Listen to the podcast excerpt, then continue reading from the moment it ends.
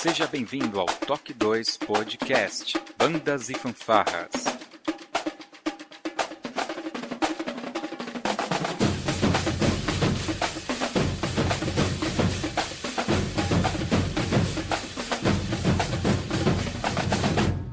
No ritmo da vida, na batida do coração.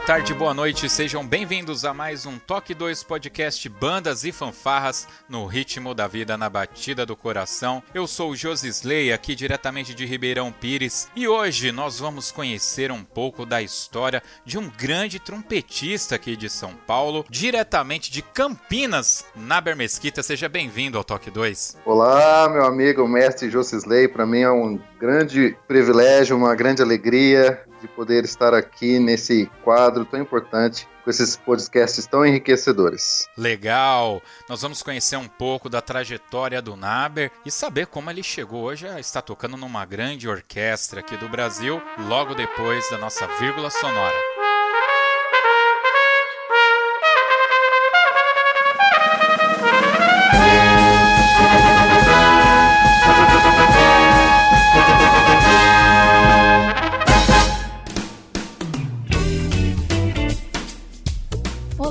Você está ouvindo o podcast do Toque 2 Bandas e Fanfarras, do site toque2.com.br. Você também pode ouvir os nossos podcasts através do aplicativo exclusivo do Toque 2, disponível para os sistemas Android e iOS. Para entrar em contato conosco, você pode acessar as nossas redes sociais através do nosso site, ou então pelo e-mail contato@toque2.com.br. E se você gosta do nosso trabalho e deseja nos ajudar a produzir um conteúdo com qualidade cada vez melhor, acesse a nossa plataforma de contribuição pelo site apoia.se toque 2 e veja como contribuir. Este podcast tem o apoio cultural do Portal Brasil Sonoro. Clique, ouça e toque. Para ter acesso às partituras, visite o site brasilsonoro.com.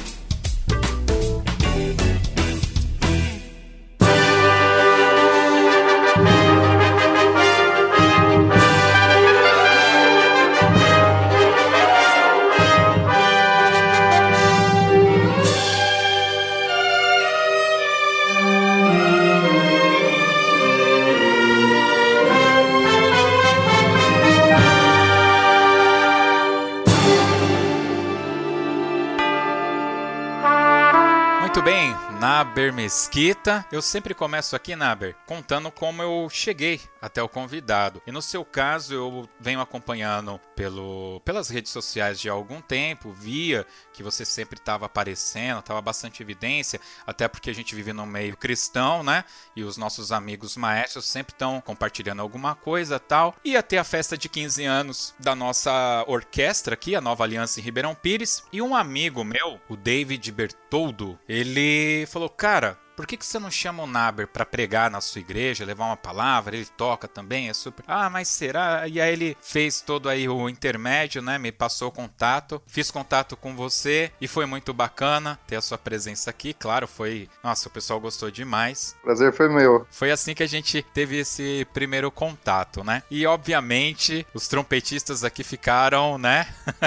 Todos, né? Ver um trompete monete pela primeira vez, aquela coisa toda. Mas vamos lá. Vamos começar aqui com três perguntinhas que é pra gente já engrenar. Pois não. Eu gostaria de saber qual que é o seu nome, quantos anos você tem e qual é a sua profissão, aquela profissão que é o que põe a comida na mesa. Então, meu nome é Naber de Mesquita. Por convenções artísticas, eu tenho usado Naber Mesquita, né? Eu sou da década de 80. Eu me considero, como se diria no meio teológico, né? No período interbíblico. Nem Velho Testamento, nem Novo Testamento. A gente já traz uma certa bagagem, margeando aí os 40 aninhos que se completarão nas águas de março. A profissão ela aconteceu de uma maneira muito natural, como filho de maestro assembleiano. A gente já nasceu aí no meio musical evangélico, né, na, na Igreja Assembleia de Deus, em Marília. E lá sempre teve, desde que eu me conheço por gente, sempre teve um, uma cultura muito sólida de música na igreja, é, principalmente no estilo de banda tradicional. E aí, um pouco depois, alguns anos depois, a partir de 87, meus pais vieram morar aqui em Campinas, uh, e eu toda a vida já tendo esse contato, agora em 88 soprando trompete, mas foi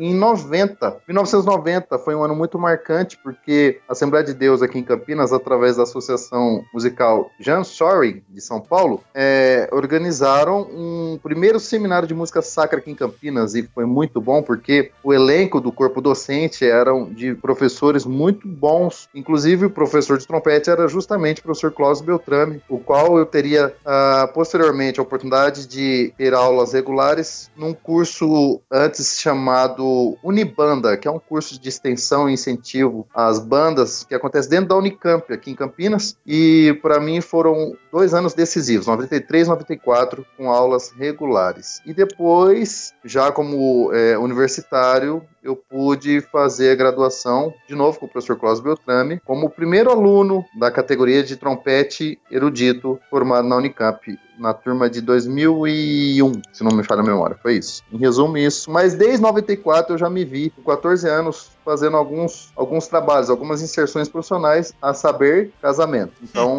foi algo muito natural, assim.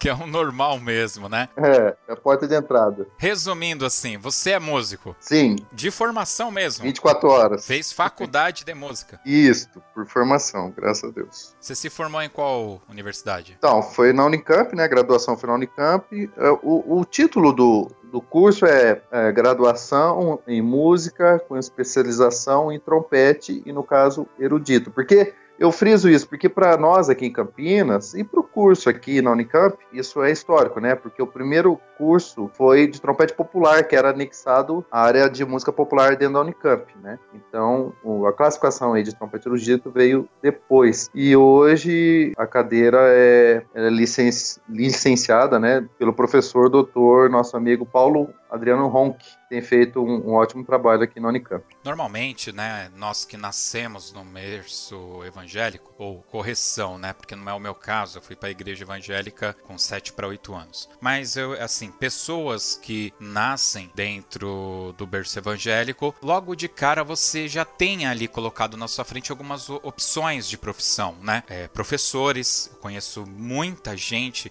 muitas amigas minhas que se tornaram professoras, que eram lá da época da, da igreja, e também é, músicos ou até pastores que depois vão estudar teologia em faculdades. Assim, você tem, você acaba sendo apresentado. É até interessante porque algumas pessoas eventualmente não sabem muito o que esperar da vida e vê ali naquele ambiente algumas possibilidades. Esse é o lado positivo da coisa. Verdade. O seu pai já participava de uma banda, ele era maestro da banda. Como que era a sua relação com música a partir do seu nascimento ali? É, na minha primeira fase fase, aí, na minha primeira infância, meu pai era, era trompetista lá em Marília, né? A banda sempre foi grande lá na Assembleia de Deus Central, Marília. Tipo assim, naipe de 20 trompetes, né? Então meu pai tava no meio dessa multidão aí. Minha mãe no extinto sax horn. Assim, eu lembro que as partituras viam descritas sax gênesis, né? Exato. E pros íntimos, Chiquinha. Enfim, então eu cresci nesse. E aí meu pai começou a reger mesmo, uh, uh, efetivamente, aqui em Campinas, é, nas igrejas aqui é, da região de Campinas. Mas foi. É, casa de ferreiro, o espeto é de pau, e você foi aprender com outra pessoa, o seu pai que realmente passou para você todo o conhecimento musical inicial? Ah, boa pergunta. Então, na verdade, eu entendo que meu primeiro professor foi meu pai pela iniciação, mas ele mesmo não tinha muita instrução. Eu lembro que a, a, a, meu pai ouvia de tudo, né, de Bee Gees a Herbie Albert. E hoje eu posso falar os nomes, mas até, até minha adolescência eu ainda não tinha as definições, né, as nomenclaturas. E aí você vai crescendo, vai, vai pesquisando e você vai achando as fontes. Mas meu pai foi o grande professor no sentido da, da ambientação, da inicialização. Eu lembro que até meus 12 anos de idade aí, antes de começar as aulas regulares com o professor Clóvis, no extinto projeto Unibanda, é, meu método era tocar a pasta da banda da igreja. Então eu lembro que minha mãe falava: Ó, oh, para de brincar aí na rua, vem pra cá, estudar um pouco trompete, seu pai vai chegar, eu vou falar que você não estudou. E aí o que acontecia? Uma criança que quer continuar a brincadeira, ela corre pra, para dentro da casa, abre a pasta e começa a desfolhar a pasta, tocando, tentando tocar nota e ritmo, só e basta, né? Porque não se tinha é, uma cuidade técnica, interpretativa. Então, aqui, naquele momento era, era malhar a pasta, né? Como uma criança passando de fase no videogame e pronto. Legal. Bom, e com quantos anos você começou a tocar? É, na, na igreja? 10 para 12 anos? Ah, essa pergunta me, me remota a, a, a, lembranças nostálgicas, porque eu lembro como se fosse hoje. Eu acho que minha memória não é tão boa, mas em 87, ainda em Marília, o trompete era muito comprido para mim ainda. Eu lembro de, de ter visto meu pai fazer uma transcrição do hino 26, se não me falha a memória do, da, do Inário Harpa Cristã. O 26 é Formosa Jerusalém, e já começou com um certo grau de dificuldade, porque é compasso composto, né? É um 6 por 8, mas eu lembro que ele fez a transcrição, né? É, já que o Inário é para piano, e ele fez a, a transposição para mim mim, tirando em destaque aí a linha melódica, para que eu tocasse é, no outro dia na casa da irmã Mariazinha lá. Então, para mim, foi assim que tudo começou e são memórias muito preciosas. Apesar de ter todo esse contato musical desde muito cedo, em algum momento você parou e falou: pô, mas eu na realidade eu quero ser médico, engenheiro, catador de lixo. Eu queria ser catador de lixo. Olha aí. Sério. Achava fantástico os caras correndo com saco de lixo atrás do caminhão. Não, os caras são os atletas, né? Muito bom. Uh, não, então, eu, eu acho que não deu tempo, viu, Josisley? Não deu tempo porque é, foi algo tão inerente, uma ambientação tão intensa, né? Porque na igreja eu sempre toquei bastante, né? Eu, quando eu falo bastante, é que, para os que não conhecem, dentro da liturgia assembleana, a estética musical é muito ampla. Então você tem, eu costumo tentar é, usar essas palavras, né? Né? Mas é do sacro ao gospel, só dando esse vislumbre da abrangência estilística, estética, né? Que acontece musicalmente dentro de uma liturgia assembleiana. Então, eu lembro que no auge da minha adolescência, eu tocava praticamente para todos os grupos da igreja. Então, isso foi uma escola muito boa para mim, né? E não deu tempo de, de pensar numa uma outra profissão, porque aí depois de eu ter tido esse contato com o professor Clóvis é, em 93, 94, é, aí, começou, aí que se intensificou ainda mais a, a, a, ambientação musical, porque eu pude ter contato também com música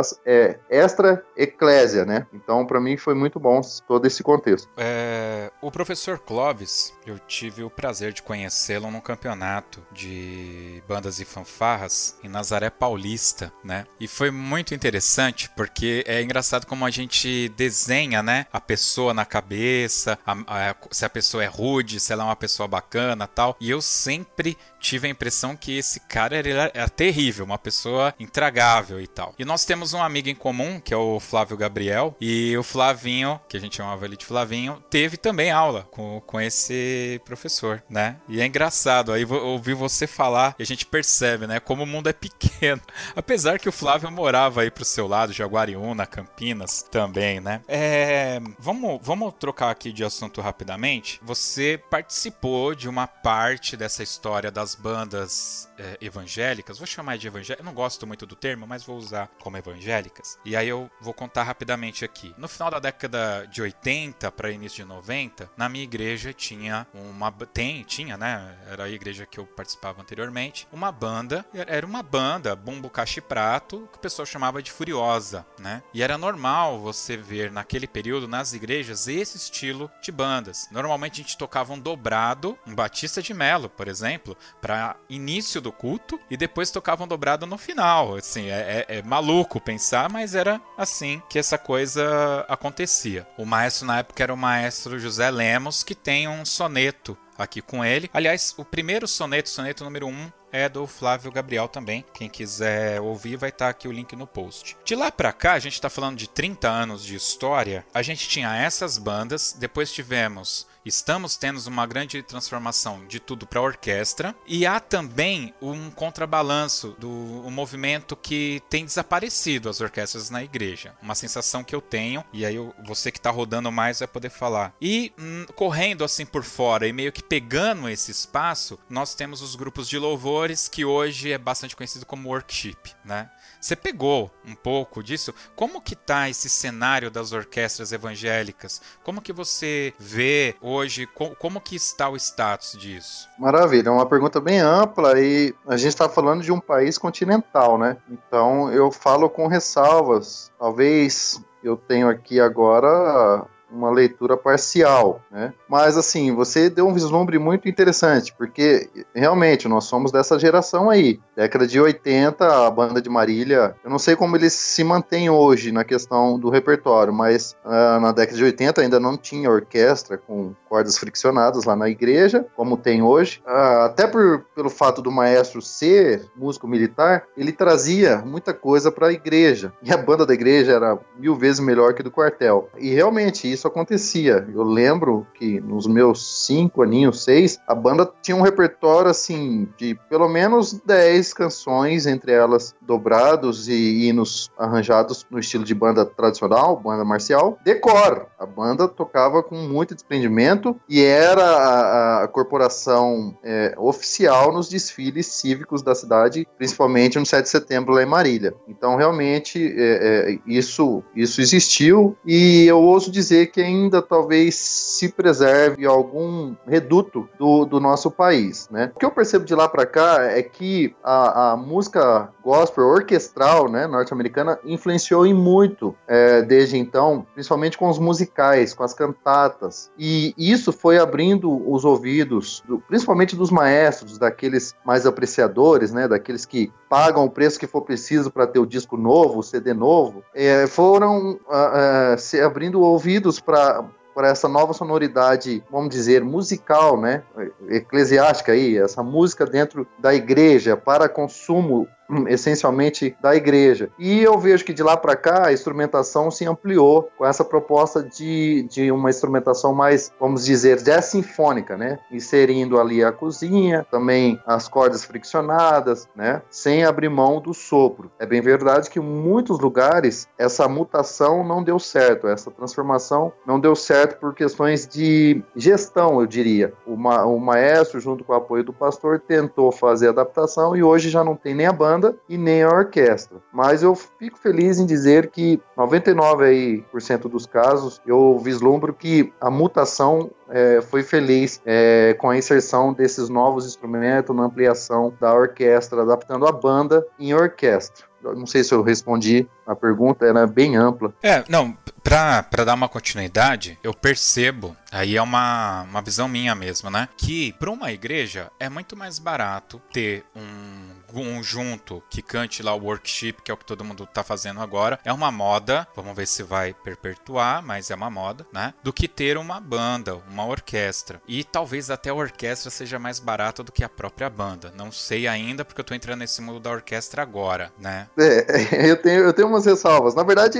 é mais endosso. Realmente isso que você falou, é, seria a segunda parte aí, que é, é um tema tão abrangente, né? Para não falar complexo, é, que talvez eu tenha me perdido. Realmente, no custo custo-benefício, na questão monetária, eu, eu costumo dizer que a orquestra tem um preço tão alto que é quase imensurável, né? é quase imensurável, tem muito valor embutido na existência de uma orquestra, ainda que seja só uma orquestra de sopros, né, vamos dizer assim. Na questão da gestão, quando o pastor tenta promover a musicalidade da igreja, fomentando o surgimento de um grupo para ajudar no cântico congregacional, realmente o, o a, a, chamada equipe de louvor, né, é, aí com os worships, é, é mais barato, é mais acessível, dando um retorno mais rápido para a comunidade, né. Só que aí a gente perde outros valores, né? principalmente os musicais. A disciplina inerente à formação de um músico para sentar numa orquestra, tocar o que está numa partitura, é muito mais intensa do que alguém que tem uma certa musicalidade, uma desenvoltura vocal, que pode cantar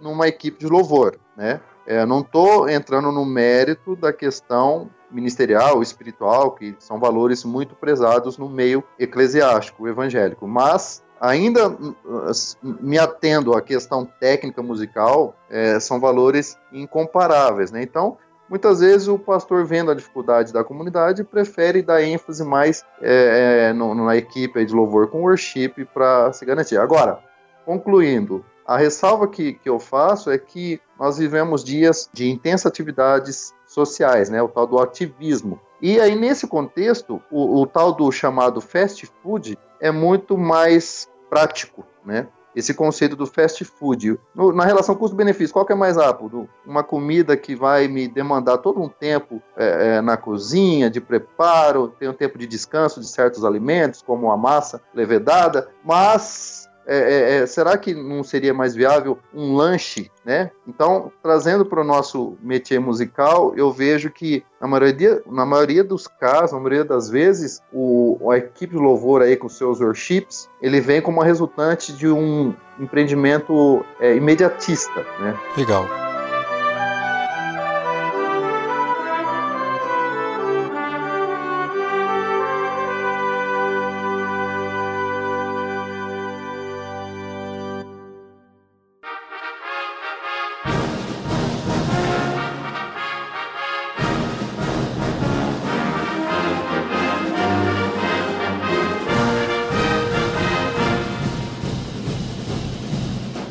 Voltar um pouquinho lá nessa adolescência, porque quando a gente sai do colegial, que eu acho que eu devo ter terminado o colegial com 17 para 18 anos, é aquele momento de escolher a faculdade que você vai fazer. E aí, nessa altura, você já sabia que você ia ser músico. Imagino que até você devia já tocar muito bem e devia ser um oitavador profissional já. Era oitavador? É, nessa fase. é, Nessa brincadeira da parte aí, mas nessa fase, eu lembro como se fosse hoje, de alguns flashes, é, que eu, eu tava numa vida intensa aqui em Campinas, é, porque eu já trabalhava na banda é, municipal de Sumaré, é, afora os casamentos de final de semana, em Hortolândia, é, inclusive o, o, o, maestro era exatamente, ainda hoje, o maestro, irmão do professor Cláudio Beltrame, maestro Márcio Beltrame, que, que você bem conhece, ele deixou, deixa deixa para nós no sentido de posteridade, né? Um legado aqui na nossa região de três maravilhosas bandas sinfônicas, Hortolândia, Nova Odessa e Sumaré. Então eu lembro que nessa transição ainda que eu estava com a predisposição de um vestibulando, eu já tocava na banda de Hortolândia, se não me falha a memória, Sumaré também eu já estava trabalhando profissionalmente. Então, é, na verdade, veio de uma maneira muito linkada, né? Hoje é a palavra em voga, já estava meio que linkado, não, não deu tempo, como eu disse antes, de cogitar uma segunda formação, né, uma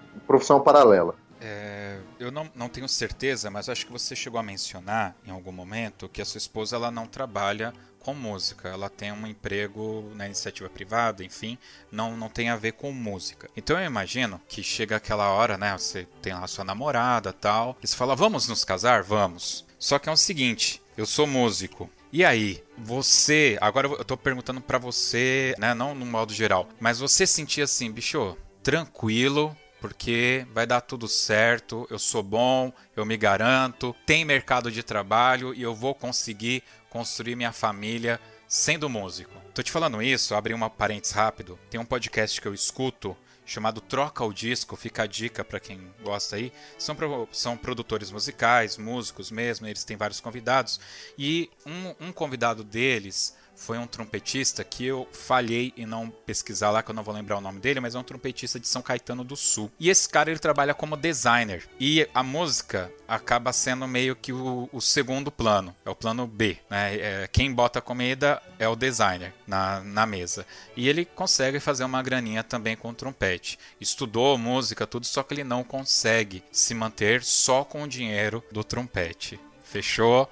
E é por isso que eu estou te fazendo essa pergunta. Não, maravilha. É, é uma pergunta um pouco pessoal, mas eu, eu vejo com uma, uma leitura aí é, da questão do mercado de trabalho, né? A gente fala com várias gerações aí. Essa geração nova realmente tem buscado esse encaminhar, né? Na, no meu caso, o, o Josi, foi, como falo, foi algo um pouco tumultuado, eu diria, dessa questão do, do emocional aí envolvido no, no processo de namoro, noivado, depois casamento. É, eu lembro dela tentando entender um contexto, né? Porque como o nosso país não tem uma política cultural, então para uma menina uh, que não está no meio artístico, cultural, que é oriunda do meio evangélico, ainda que com todo esse conteúdo musical na liturgia, não, não tem a, a, leitura da música enquanto profissão, enquanto mercado de trabalho, né? Eu, eu, eu ousaria dizer que até hoje, depois de 16 anos casados, graças a Deus, ela tem me, me aguentado aqui nas oitavadas, que ainda existe muita coisa que ela ainda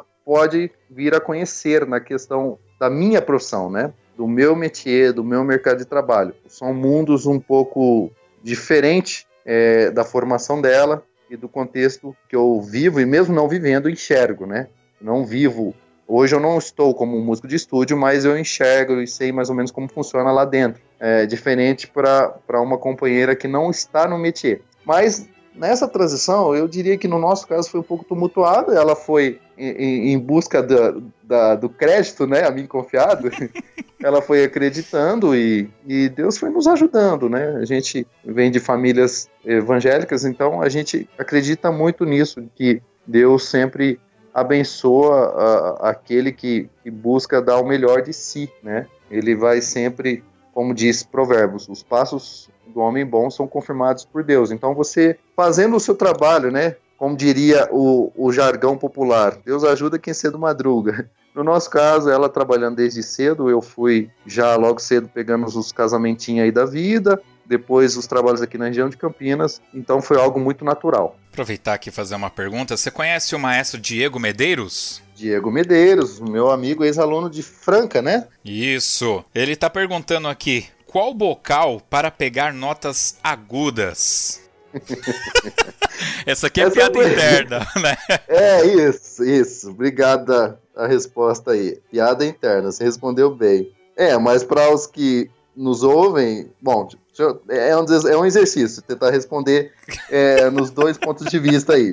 Por que piada interna? Porque para todo músico sério, ainda que amador, sabe que o segredo maior do trompetista não está nas medidas é, físicas do bocal, né? É, acho que isso, de certa forma, já responde. Por isso se torna piada, porque aos desinformados ainda existe o crédito que o bocal é como se fosse a criptonita, talvez, não sei, aí me ajuda, Josi. É como se fosse o segredo maior, quando na verdade não o é. É, e pro pessoal que não te segue nas redes sociais, vai ter link aqui para vocês seguirem o Naber. Por favor, gente. Maior piada que tem é a história das oitavadas e oitavadores. então, certamente tem aqui uma pitada dessa brincadeira. É. Muito bom. Posso falar alguma coisa sobre? Claro, fica à vontade. É, aliás, para com você aqui, está sendo o primeiro a ouvir, vamos dizer aí, de primeira mão. É, nos últimos meses, eu, eu fico nas redes sociais fomentando, você como um provocador também já, já me acompanha, é, fomentando reflexões, ora inerentes ao métier evangélico, teológico, ora da questão de questões musicais. Então, quando a gente fala é, do oitavador, é porque assim, no trompete existe dois tipos tipo de músicos, né? O músico disciplinado e o músico indisciplinado. O músico disciplinado ele vai prezar por tocar o que está escrito. O músico indisciplinado, por ignorância ou não, ele vai ousar querer tocar o, além do que está escrito. Então, por exemplo, quando a gente fala da oitava para os, os leigos ouvintes, é, seria a questão de você ousar tocar oito notas acima do que está na partitura. Então é como se o músico estivesse sendo ilegal, estivesse fazendo uma ilegalidade. Aí a pergunta é, inerente, né, que, que, vem é o porquê essa atitude, né? Talvez uma possível resposta poderia ser por exibicionismo, né, colocando em risco toda a qualidade inerente à música escrita, né? Porque se ele vai querer fazer além do que está escrito, ele tem que ter no mínimo um bom motivo para desconsiderar aquilo que já está escrito. Então é uma ilegalidade, né? Talvez uma resposta seria esta, exibicionismo, porque como o trompete trabalha com harmônicos agudos, ele vai ter um destaque a mais ali no meio dos instrumentos, no meio da banda, da orquestra, né? E vai dar aquele destaque. Então isso para o ego é uma massagem muito boa. Caso ele não acerte, aí vai ter sérias consequências. E aí vem os memes, vem as brincadeiras. Eu vou ler aqui um, uma frase de um pensador que talvez você conheça. Não se preocupe em tocar coisas difíceis. Pode ser que sois sofrível. Cuide de tocar o simples lindamente. Naber Mesquita. é, as minhas divagações aí, naquilo que a gente lê, absorve, né? A gente tenta compartilhar. Eu, com todos os defeitos que tenho, eu tenho tentado compartilhar para aqueles que, estão à nossa volta e agora a gente tem o recurso das redes sociais é uma ferramenta poderosíssima, né? Alguns entendem de, de outras formas, alguns posts acabam salientando aí algo mais polêmico, mas em tese, hoje, com pai, com pai sendo pai de dois filhos, eu tento ser mais comedidos nos meus debates. é, as, a, os filhos fazem isso, fazem isso com a gente mesmo. Naber, a gente tem alguns amigos em comum. O Flávio é um deles, né? Uh, quando você esteve aqui em Ribeirão, também você foi bastante pagiado pelo maestro Carlos Binder, pelo pessoal aqui. Mas um dia desse eu me deparei com uma postagem sua que eu falei: Nossa, você tava numa banda marcial lá é de Ribeirão Preto que é do Anderson. Como que é o nome? Rafael. Rafael. Rafael. Mas como que era o nome da banda? Me fugiu aqui. Banda, ah, começa com A. É, é banda da escola Alfeu Gasparini. Alfeu Gasparini. Alfeu Gasparini. Você já participou de banda marcial, fanfarra? Tocou em algum campeonato? Ah, ótima pergunta. Toquei, eu toquei, eu lembro de ter tocado em um, em Caieiras, eu não vou me lembrar do ano. Eu acho que foi em 99, Josi. Não me falha a memória. Entre 98 e 99, a banda municipal de Hortolândia estava na sua melhor fase. E eu lembro que o maestro, maestro Márcio Beltrame nos inscreveu aí. A banda foi vencedora, tocando, se não me engano, Os Planetas de Gustav Holst. Caraca! É algo que toda vez que eu ouço, eu me arrepio e me vem à memória. A gente tocou lá é, e, e, esse ano eu não acompanho tanto quanto você esse, esse métier, mas eu lembro que nesse ano que nós tivemos, eu molecote, né, 17 para 18 anos, eu vi nos bastidores um maluco fazendo improviso num, num tempo de descanso lá entre as bandas, durante o evento, fazendo improviso de uma maneira bem desprendida, tipo assim, ah, toca aí, toca aí, não, mas eu tô sem microfone, não, to, toca aí esse aqui, mas cadê o bocal? Não, vai sem bocal mesmo. E esse cara hoje eu conheço de perto, é o tal do Moisés Alves, o Paraíba. né, ele estava fazendo uma canja lá com o nosso trumpet lead, nosso amigo, irmão, professor Rogério, também apitador aqui da, da região Nova Odessa. E foi assim que, que aconteceu a minha primeira participação aí em concurso, no caso em Caieiras. Legal. Quando nós temos uma posição assim mais de destaque dentro do nosso meio que é o meio cristão, né? É normal que a gente acaba tendo algumas oportunidades. Você esteve aqui em Ribeirão não é para tocar, né? Só para o nosso público entender, nem todos são evangélicos, né? Nós costumamos fazer cultos de ação de graças. Então a nossa orquestra aqui fez um culto de ação de graças pela passagem dos 15 anos da orquestra. E o Naber foi convidado a estar aqui, não porque para ele tocar, né? A gente não, não veio, ele não veio aqui para gente bater palmas para ele, mas para ele trazer uma palavra sobre música, sobre louvar a Deus, que é o, é o nosso maior objetivo, né? Então esse esse foi o objetivo.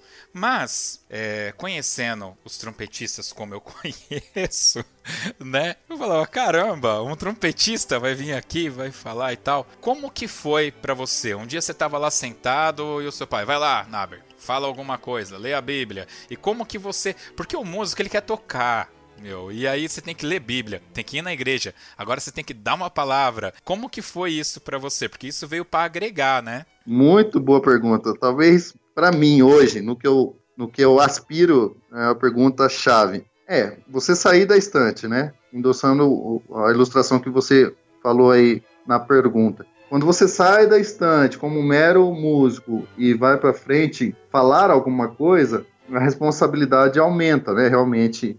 E eu tenho tentado trazer isso para mim da melhor maneira, como você usou aí a palavra agregar. Eu tentaria colocar um marco na minha carreira musical e eclesiástica aí que a gente chama de ministerial, é, 2013 para cá, que foi quando eu lancei o meu, meu disco, né? É, Angelical Trombeta. Esse disco ele, ele foi, como fala, chave para algumas coisas. Uma delas para preleção em algumas igrejas que já têm essa cultura musical bem estabelecida. Então, aí eu, eu me vi na obrigatoriedade de, como que se diz, aprofundar um pouquinho mais essa busca, essa pesquisa minha, que sempre foi, de certa forma, inerente, natural, tentando entender a conexão da música com a Bíblia, tentando entender é, a, a problemática da música dentro da igreja cristã, evangélica, especialmente a Assembleia de Deus, que é a minha denominação é, de berço. Então, é, isso foi acontecendo de uma maneira natural, e aí eu fui descobrindo que muitas outras pessoas também têm essa busca, essa pesquisa. Eu hoje tenho uma, uma modesta biblioteca aqui em casa é, de livros que pontuam justamente é, a teologia, a, ou melhor, a música na teologia e as problemáticas musicais aí inerentes a, a músicos de igreja.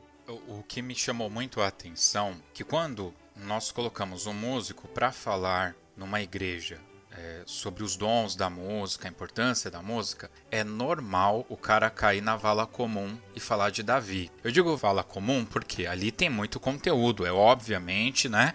E uma palavra bem feita, bem colocada, vai é, agregar valor ali. Mas é muito normal, de 10 músicos, você colocar lá os 10, um após o outro, eles vão. E se você colocar um na sequência do outro, o segundo já vai falar, ah, aproveitando que o irmão falou de Davi, ele vai falar mais alguma coisa sobre Davi. E eu Sinceramente, não me lembro. É, Para os nossos ouvintes terem uma noção, o Naber ele ministrou durante uma hora no sábado à noite, quase duas horas no domingo de manhã e depois mais uma hora no domingo à noite. Não repetiu nenhuma palavra, não repetiu e não citou em nenhum momento Davi. Né? Então acho que isso também atesta é, quando a gente vai falar de qualidade da palavra, qualidade da música executada. É, foi fantástico. E eu tenho que admitir, vou aproveitar que já vai ficar gravado. Eu falei isso aqui com o pessoal da Nova Aliança. É, no domingo à noite, o Naber contou o testemunho do seu filho, né? Que você só que ele foi contando um, um, testemunho de uma pessoa que não conseguia ter filho e que viajou o mundo e, e na hora que você fala que era você e sua esposa, cara, não, eu, eu chorei na hora. Olhei pra minha esposa, ela, ah, ele tá falando dele. Cara. cara, foi muito, foi muito bacana. E é o tipo de, de coisa assim que a gente não espera. Eu não espero isso de um músico tá? Não espera. Um músico que vai lá, os que eu, eu já vi poucos, é fato, mas nenhum com a profundidade e da forma como você colocou ali. Então, fica aqui registrado meus parabéns é, é, da forma. Foi uma palavra que realmente impactou, né? Não ficou, olha como ele toca bonitinho, ei, vamos bater palma. Não, tinha muito conteúdo e a gente saiu dali alimentado, sabe? Muito obrigado, viu? Ô, da, da, minha parte, da minha parte, eu só tenho a agradecer. Em verdade que você hoje é um amigo pessoal aí, mas eu recebo é, esses, essas palavras de incentivo com muita responsabilidade, a saber que o que nós temos de melhor vem do alto, né? E é, a, é, como todo compromisso, especialmente esses compromissos ministeriais nas igrejas, que a gente tenta agregar valores é, teológicos e musicais, para os músicos principalmente, eu sempre me dou, né? Eu, eu, eu lembro de ter voltado bem cansado do compromisso, mas por outro lado muito feliz, né? De, de ter tido ali essa experiência intensa e de ter visto a mão de Deus também nas atividades, né? É, para os que não são do nosso meio, fica um convite de conhecer aí, de participar de um culto evangélico, que é algo transcendental. Quando você fala desse ressalte aí de um músico performático para um músico que tem algo a mais, é, tem sido a minha busca maior, né? Porque hoje o, o mundo não precisa de grandes solistas, né? Mas de algo a mais, de algo que traga Deus para perto das pessoas, né? E a música para nós é, essa grande ferramenta. Ela não é um fim em si mesma.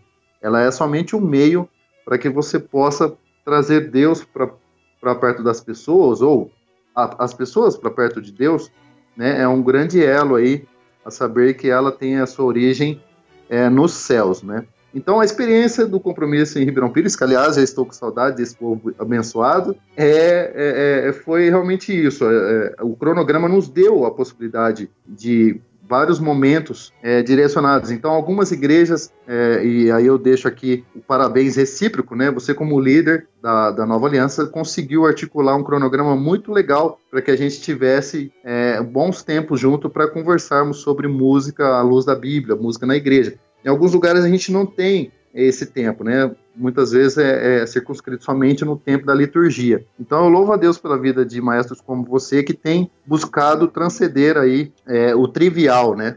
Trazendo para os músicos uma abordagem não somente técnica, mas também é, espiritual, é, ministerial. Muito obrigado e complemento aí estendendo a Carolyn e a Williams também, que tiveram grande participação nessa festividade. Foi mesmo. Conhece o Leandro Gabriel? E grande amigo, maestro, fazendo um lindo trabalho em Cacoal. Então, ele tá perguntando aqui se você veio de Agudos do Sul ou só de Agudos mesmo. aí ele tá me cutucando a conhecimentos geográficos, né? Eu, eu não sou forte em geografia, mas sempre tive uma boa empatia. Muito bem. Gabriel é um grande mestre aí, a gente está por se conhecer pessoalmente agora mês que vem, fazendo um trabalho, um trabalho intenso lá em Vilhena, né? Vai ser muito bom a gente estar tá junto aí, compartilhando conhecimentos aos inscritos. Legal. Naber, você hoje toca na Orquestra Sinfônica de Campinas. É, foi isso? Sim. Estou correto, né? Sim. Muito bem. Como que foi aquele momento que você falou, olha, cara, agora eu vou tocar numa grande orquestra e eu quero tocar naquela orquestra.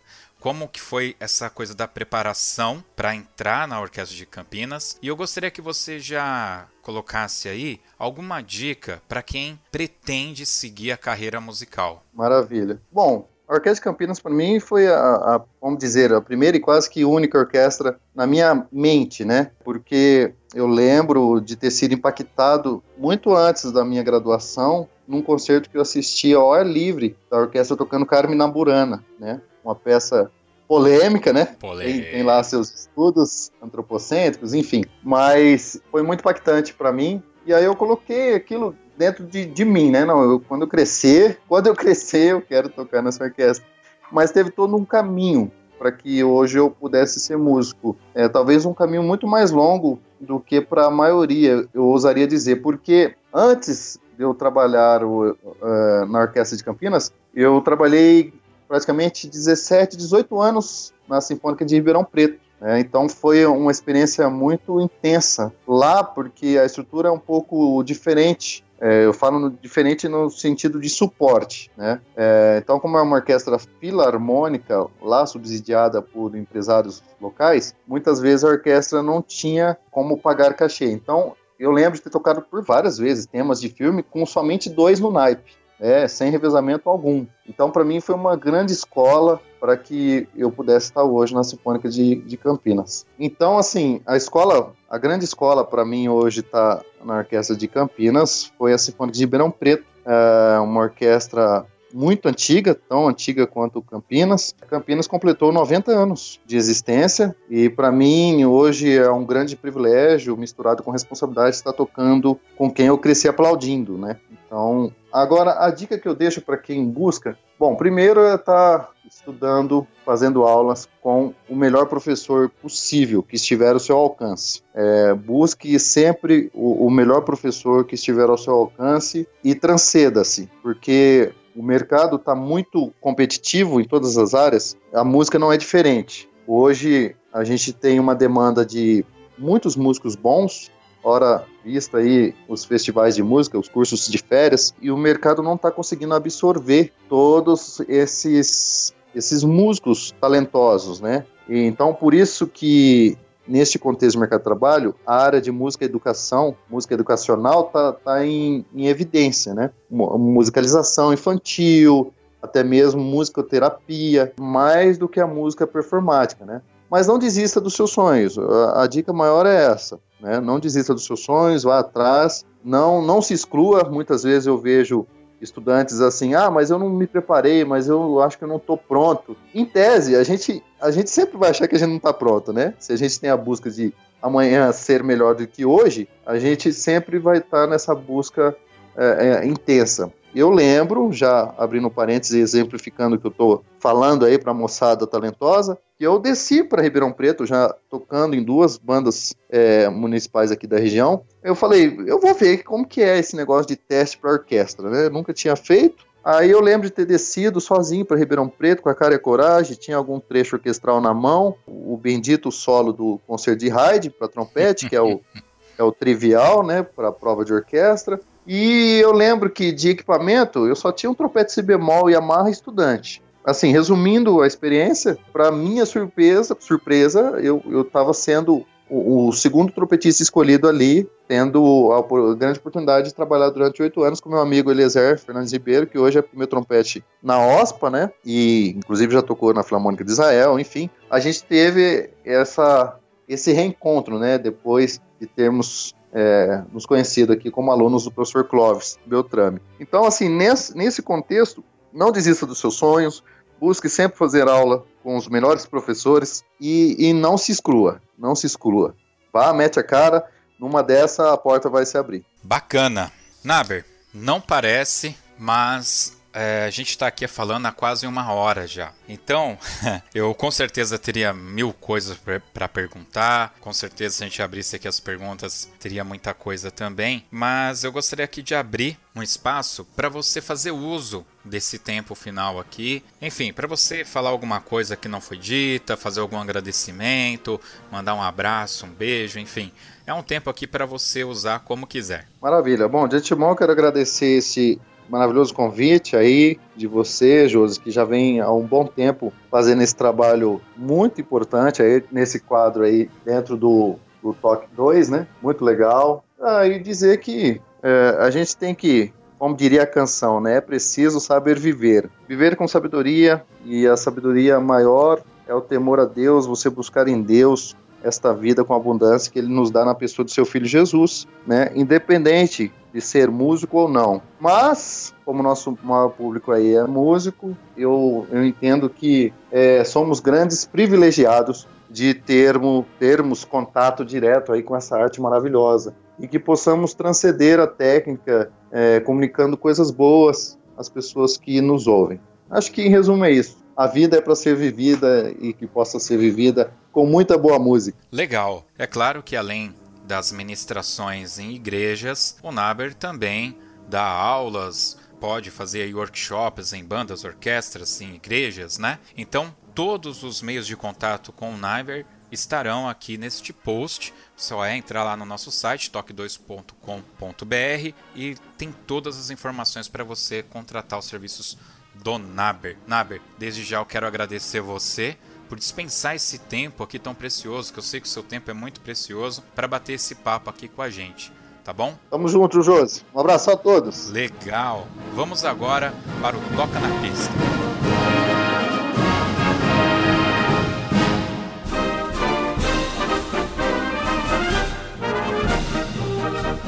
Nábero, toca na pista é aquele momento que eu uso para pegar o cara desprevenido mesmo. A ideia é essa, tá? Eu dei uma adaptada nos últimos, eu vou já usar com você hoje aqui. Eu quero que você cite para mim um filme, um livro e uma música do coração aí. A música por último, porque a música é a música que a gente vai tocar aqui no final desse podcast para os nossos ouvintes.